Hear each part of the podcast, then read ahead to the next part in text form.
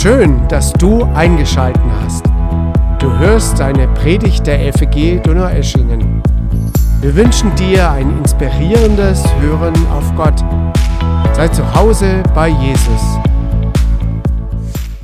Ja, liebe Freunde, das Thema meiner Predigt lautet der Herr der Stürme. Wir werden uns in der Predigt auf eine turbulente Reise machen und zwar mitten in den Sturm hinein.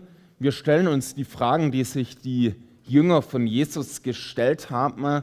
Wer ist Jesus wirklich? Und wir schauen, was das alles mit uns zu tun hat. Wir stellen uns auch die Frage, wie gehen wir mit Dingen um, die nahezu unglaublich erscheinen, mit Wunder, die wir gar nicht mit unserem Verstand begreifen können. Ich möchte mit euch zuerst den Bibeltext lesen. Der steht im Lukas Evangelium Kapitel 8, die Verse 22 bis 25. Ihr könnt es hier vorne mitlesen auf der PowerPoint.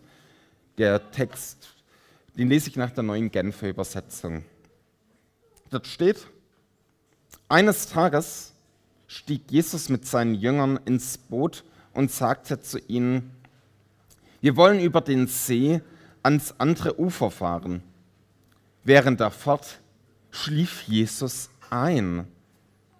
Plötzlich brachte auf dem See ein schwerer Sturm los. Das Boot füllte sich mit Wasser und sie waren in großer Gefahr. Die Jünger stürzten zu Jesus und weckten ihn. Meister, schrien sie, wir sind verloren. Jesus stand auf, wies den Wind und die Wellen in ihre Schranken.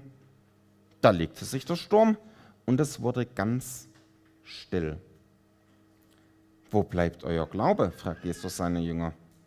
Sie aber sagten voller Furcht und Staunen zueinander, wer ist nur dieser Mann? Er befiehlt sogar dem Wind und die Wellen und das Wasser und sie gehorchen ihm. Liebe Freunde, bevor wir uns die Geschichte jetzt näher anschauen, erstmal eine Frage als moderne Menschen des 21. Jahrhunderts, die schon alles Mögliche erlebt haben, die Mathematik, Biologie und Physik in der Schule gehabt haben und was alles sonst noch für Fächer da sind. Lass mich erstmal eine kleine Vorrede dafür machen. Kann man das überhaupt glauben? Ich meine, so eine Geschichte provoziert ja richtig unseren Verstand. Also ein Wort von Jesus und der Sturm hört auf, die Wellen werden ruhig. Ist das nicht eher etwas für Menschen aus dem Mittelalter, dass die gerne glauben, für Menschen, die vielleicht etwas naiv sind? Ist es nicht unlogisch? Wie reagierst du, wenn Freunde oder Kollegen zu dir sagen, hey, wie kannst du nur so eine Geschichte glauben? Wie kannst du nur glauben, dass sowas wirklich passiert ist? Du bist doch nicht abergläubisch oder was? Auch bibelkritische Theologen sagen dir, ja, ähm, steht zwar da, aber nee, hat nicht stattgefunden, kannst du nicht glauben. Ich bringe euch mal so ein Beispiel von einem der berühmtesten Bibelkritiker vom letzten Jahrhundert, ich sage vorab, ich, ich sage vorab, ich teile nicht seine Meinung, also dass ihr nicht jetzt glaubt, was jetzt kommt, das vertritt euer Pastor tatsächlich. Nein, nein, das ist nicht meine Meinung. Ich zitiere ihn mal. Der schreibt, man kann nicht elektrisches Licht und Radioapparat benutzen. Ich, also der hat das 1941 geschrieben in Krankheitsfällen moderne medizinische und klinische Mittel in Anspruch nehmen und gleichzeitig an die Geister und Wunderwelt des Neuen Testaments glauben. Wer meint, es für seine Person tun zu können, muss sich klar machen, dass er, wenn er das für die Haltung christlichen Glaubens erklärt, damit die christliche Verkündigung in der Gegenwart unverständlich und unmöglich macht. Jetzt kennt ihr mich und ihr kennt auch meine Meinungen. Ihr wisst, dass ich sehr wohl daran glaube, dass es Wunder gibt und dass Jesus diese Wunder getan hat. Warum bin ich überzeugt, dass Jesus tatsächlich auf dem Boot war, ein Sturm war und Jesus ihn mit einem Wort zum Schweigen gebracht hat? Wie gehen wir mit solchen Anfragen an den Glauben um? Ich bin der Meinung, dass es ähm, eine sehr große Frage ist, was die Vorentscheidung ist. Also wir alle haben Weltbilder. Du hast ein Weltbild, ich habe ein Weltbild. Und die prägen uns. Der Bultmann hat, wie es aussieht, ein Weltbild, in dem Gott nicht eingreifen kann, in der es keine Berührung von Gottes Welt und der menschlichen Welt gibt. Nach diesem Vorverständnis kann das, was ich mit meinem rationalen Weltbild und meinem Verstand nicht erklären sein, nicht gegeben sein. Was ich nicht verstehen kann, kann es nicht geben. Naturgesetze können dann nicht gebrochen werden. Alles, was nicht innerweltlich erklärt werden kann, gibt es demnach nicht.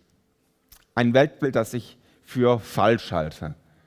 Ich glaube vielmehr, dass Gott existiert und dass Gott auch in unserer Welt handelt und eingreifen kann. Deswegen kann es Wunder geben, auch wenn sie nicht jeden Tag ganz spektakulär aussehen.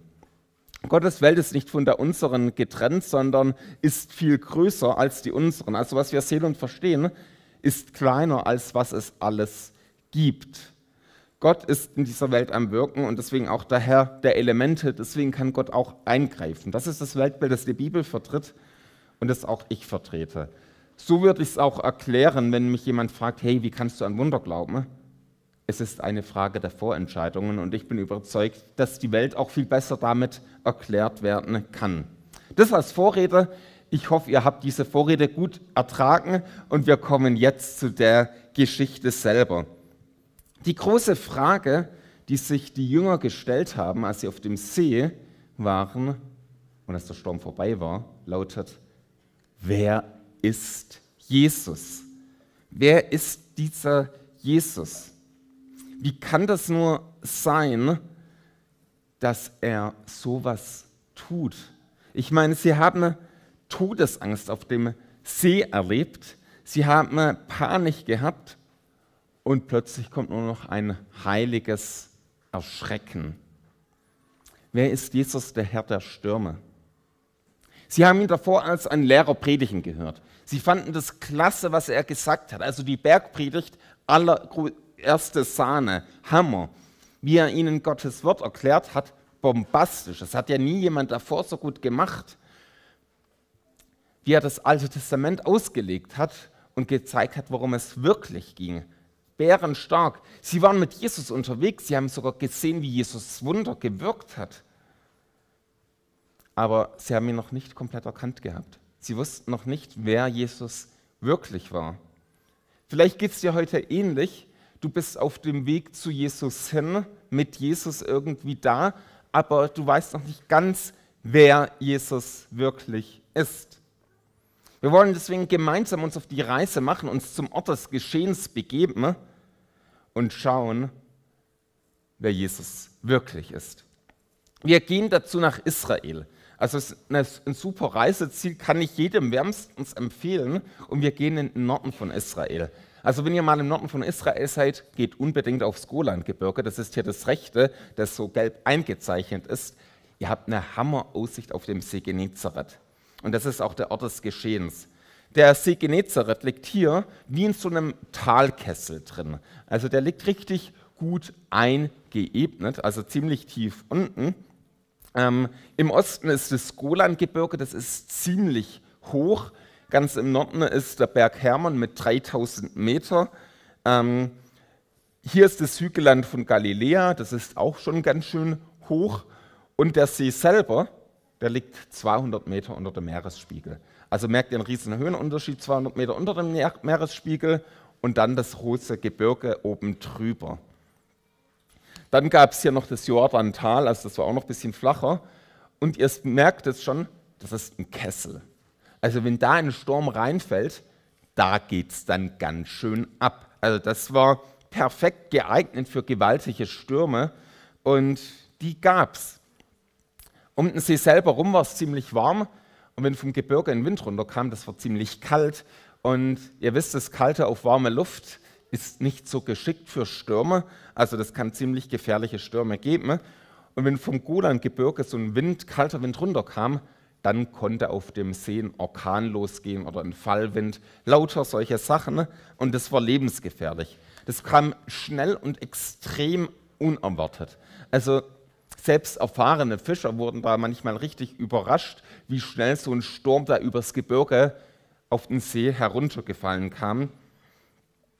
Es wurde dann von der Jordanschlucht angezogen und dann gab es wie so einen ganzen Sog dadurch. Und die Jünger wussten, hey, viele vor uns liegen jetzt auf dem Grund vom See wegen solchen Stürmen. Und als das Sturm aufkam, haben sie gedacht, oh shit, das wird für uns jetzt gefährlich. Die Naturkräfte waren gewaltig stark, gigantisch und sie wussten, hey, was soll man da noch machen? Hier kommt das Gefühl der Machtlosigkeit aus der Panik des Ausgeliefertsein, keine Chance mehr, etwas zu machen. Ein Ausgeliefertsein mitten auf dem See. Man kann einen Countdown für den Untergang stellen. Die Naturgewalten warten nur noch danach, ihr nächstes Opfer zu verschlingen. Und für die Jünger war klar, hey, was soll es da noch für eine Rettung geben? Der Einzige, der hier noch helfen kann, das ist Gott. Sie waren natürlich gläubige Juden, kannten das Alte Testament und auch die Gebete der Psalmen und wussten zum Beispiel davon der Geschichte, als Jona über Bord ging und Gott den eingriff.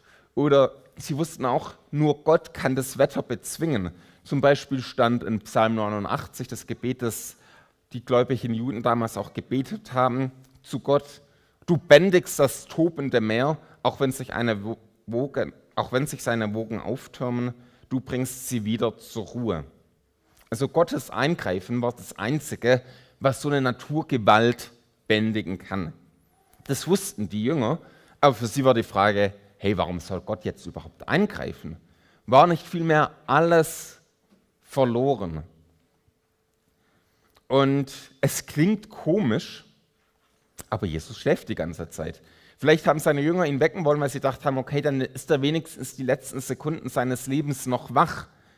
Für sie war es bestimmt total unverständlich, dass Jesus einfach schläft. Das war auch so eine Provokation. Die kämpfen und rudern um ihr Leben, haben vielleicht schon Blasen an den Händen vor lauter Rudern. Und frustriert sind sie ohne Ende. Und Jesus, der liegt da hinten im Boot und schläft seelenruhig. Wie kann das nur sein? Heute können wir uns fragen, okay, war das vielleicht ein Zeichen seiner göttlichen Souveränität, dass er selbst in solch einer Situation sich die Ruhe gönnt? Denkt er nicht an seine Leute, die Todesangst haben?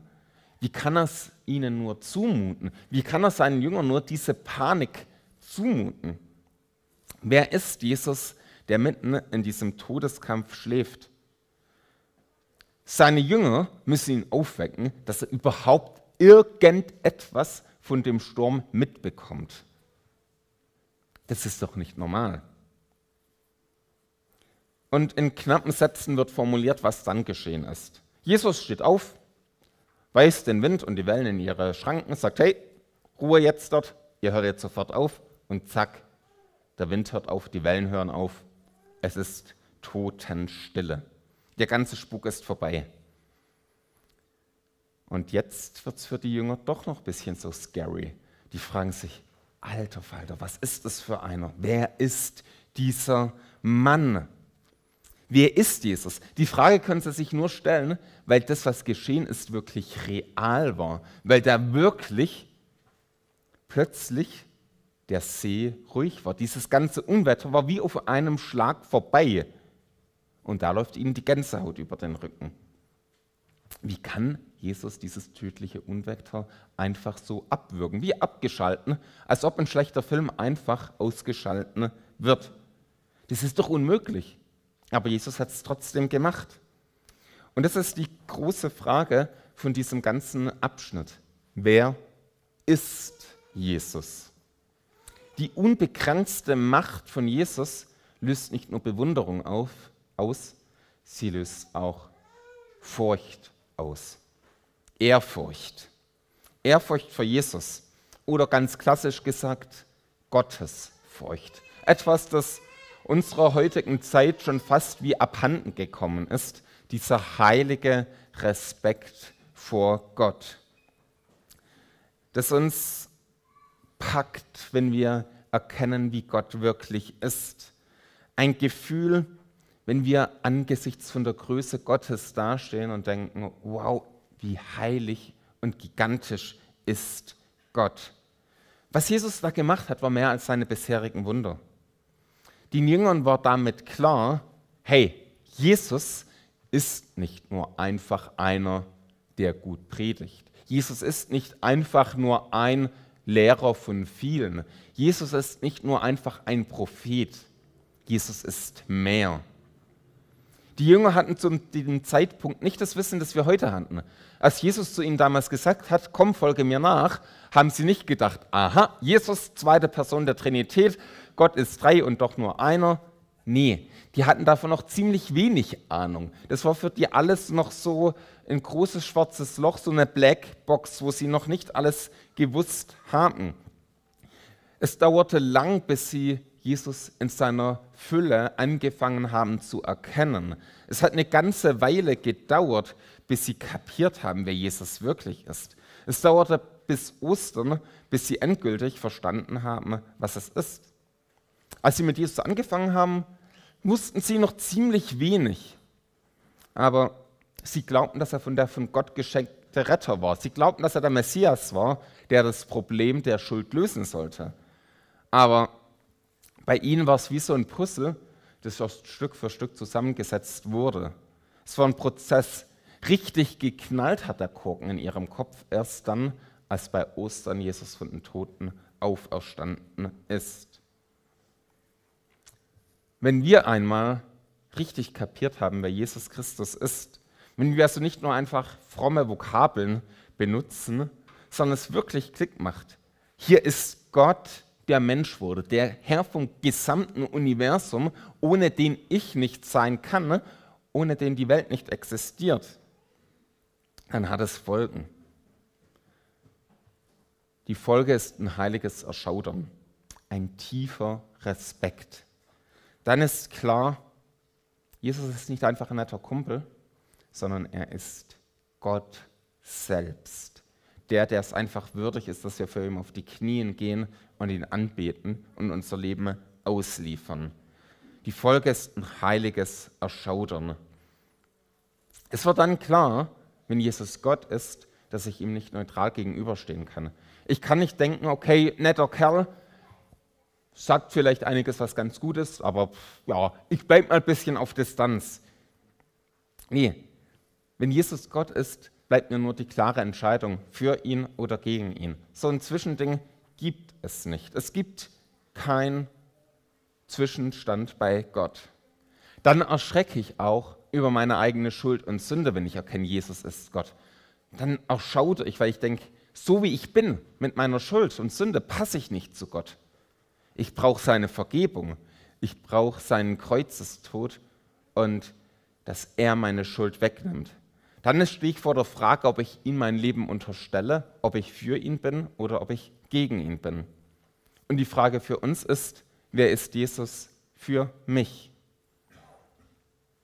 Mit dem Erlebnis vom Boot im Rücken kann sich eine zweite Frage stellen.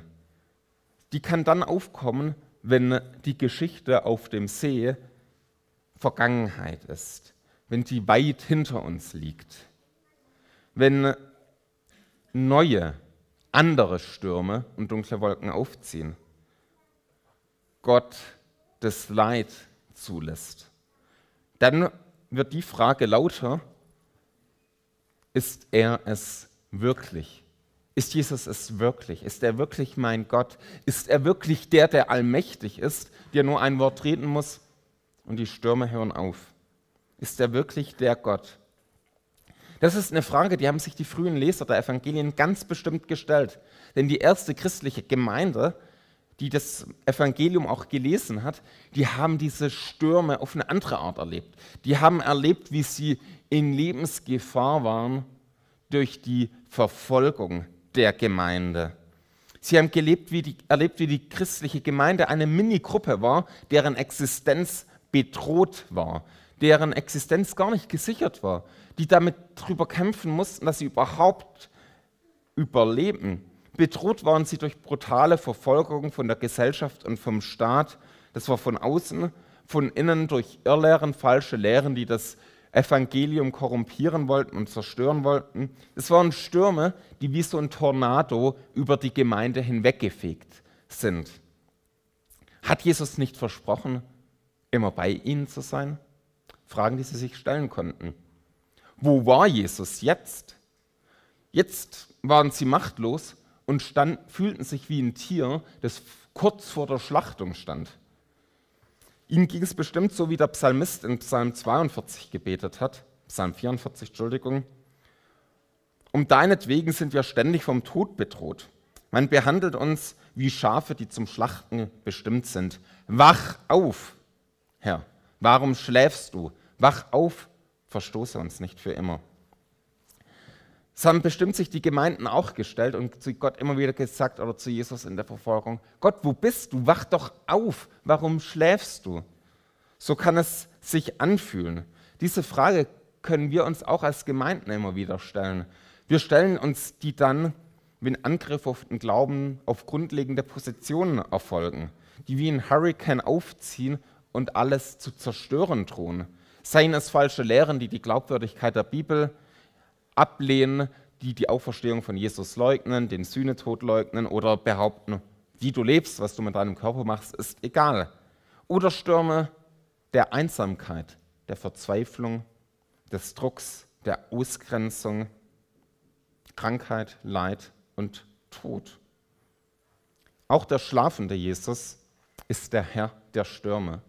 Auch Jesus, der schläft, ist Herr über alle Naturgewalten. Oft scheint es uns so, als ob Gott schläft, als ob Gott nicht eingreift. In Johannes 16, 33, das war in der Abschiedsrede, sagt Jesus zu seinen Jüngern, ich habe euch alles gesagt, damit ihr in mir Frieden habt. In der Welt werdet ihr hart bedrängt, doch ihr braucht euch nicht zu fürchten. Ich habe die Welt besiegt. Jesus sagt nicht, folgt mir nach und hey, es gibt keine Stürme. Jesus sagt nicht, folgt mir nach und das Leben ist ein happy clappy Wasserbett. Sagt Jesus auch nicht. Also das wäre vom Marketing technisch ne, viel besser, wenn er gesagt hätte, ach, ist doch alles ganz easy, bei mir gibt es keine Probleme. Macht er nicht. Er sagt vielmehr, in der Welt werdet ihr hart bedrängt. Also er sagt zu seinen Jüngern, Leute, es gibt Stürme, die werden kommen. Das ist eine Frage der Zeit. Wir werden das als christliche Gemeinden erleben und wir erleben Stürme aber auch persönlich in unserem Leben. Wir werden es immer wieder erleben. In Stürmen kann es so sein, als ob Gott schläft. Als ob Gott einfach nicht eingreift. Als ob Gott wie nicht da ist, auf einem Kissen ruht und gleichgültig scheint. Als ob Gott Besseres zu tun hat oder nicht eingreifen kann oder will.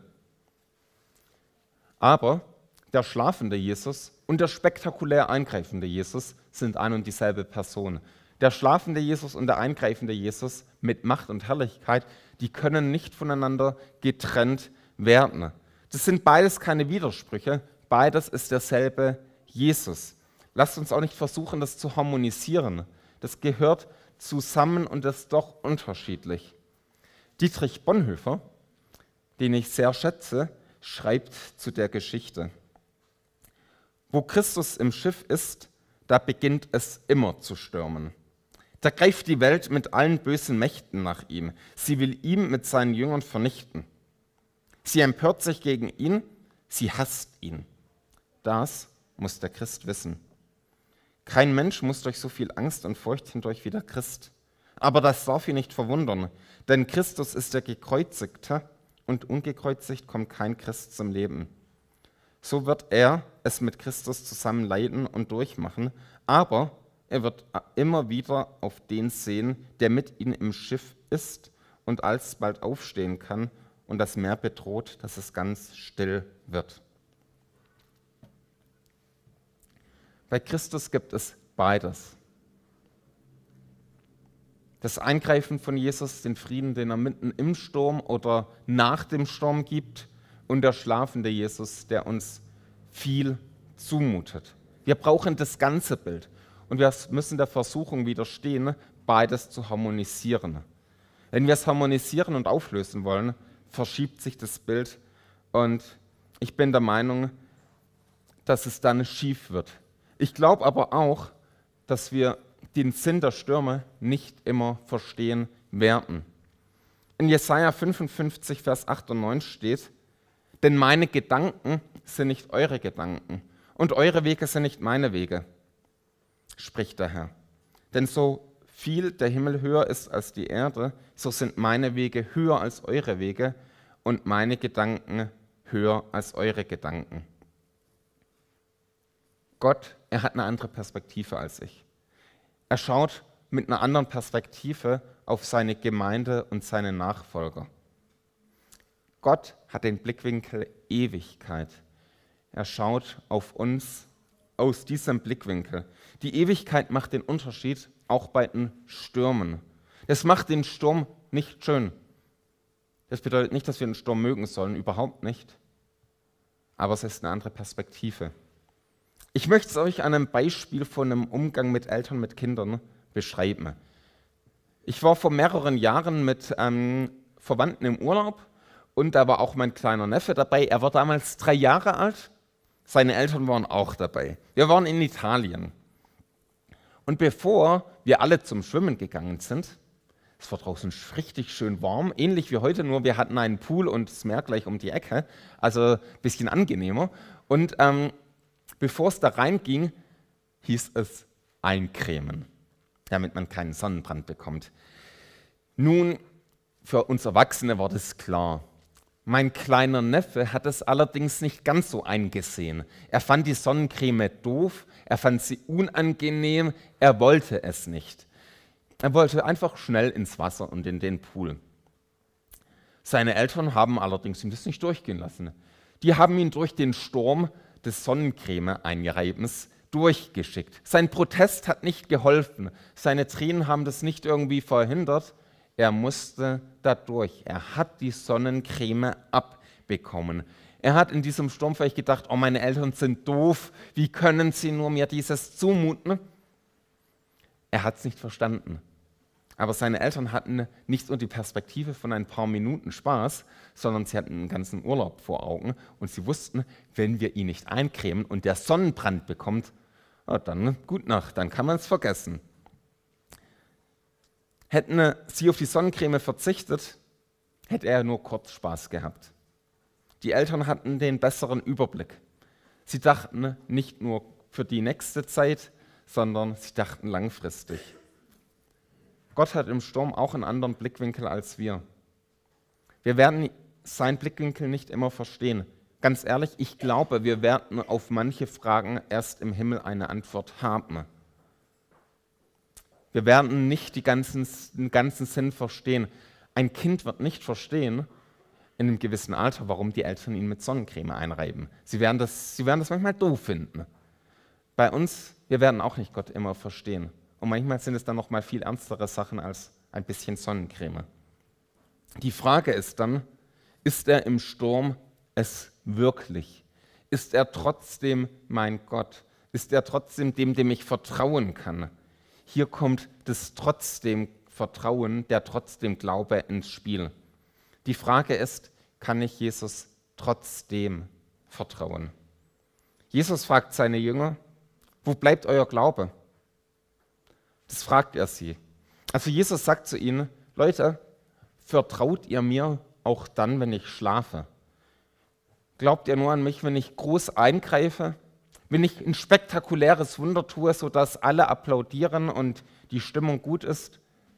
Oder vertraust du mir auch, wenn ich nicht eingreife, wenn das Wunder ausbleibt, wenn der Sturm weiter tobt? Vertraut ihr mir, dass ich alles unter Kontrolle habe, auch wenn ihr in eine Krise stürzt? Jesus hat seinen Jüngern nie ein einfaches Leben versprochen aber er zeigt sich als der, der dennoch da ist, auch im Sturm. Jesus hat seinen Jüngern nicht gesagt, habt keine Angst im Sturm. Er hat auch nicht gesagt, Leute, liebt den Sturm oder genießt den Sturm. Nein, der Sturm ist Mist. Stürme sind bescheuert, aber sie kommen. Krisen sind doof, aber sie tauchen leider auf. Die Frage von Jesus lautet, vertraust du mir trotzdem, auch wenn du den Sinn des Sturms nicht verstehen wirst und nie verstehen kannst, vertraust du mir, dass ich dich dennoch liebe und es gut mit dir meine und dich zum Ziel der Ewigkeit bringe. Jesus, er möchte unser Vertrauen. Und damit komme ich zum Schluss. Christus, er ist es wert, dass ich ihm mein Leben anvertraue. Christ werden in der Bekehrung, damit startet es alles. Es startet damit, dass ich mich im Gebet an Jesus ausliefere, dass ich ihm vertraue. Er ist es wert, dass ich ihm trotzdem vertraue, auch wenn ich ihn nicht verstehe. Weil er der ist, der Gott ist. Weil er der Herr der Stürme ist, auch dann, wenn er schläft. Weil in Jesus Gott zu uns selbst kommt. Weil er die Macht über alle Stürme hat und den großen Sturm der Schuld von uns am Kreuz durchkämpft hat und besiegt hat. Jesus ist es wert, dass wir ihn anbeten und das wollen wir jetzt tun. Lasst uns gemeinsam beten. Jesus Christus, wir wollen dir vertrauen. Jesus, du bist der Herr über alles. Du bist der souveräne Herrscher der Welt und wir wollen dich ehren. Wir wollen unser Leben in deine Hand legen. Wir wollen dir vertrauen, auch dann, wenn wir im Sturm sind. Jesus, danke, dass du uns nie verlassen wirst, dass du immer bei uns sein wirst. Du bist unser Herr, du bist unser König und dich beten wir an. Amen.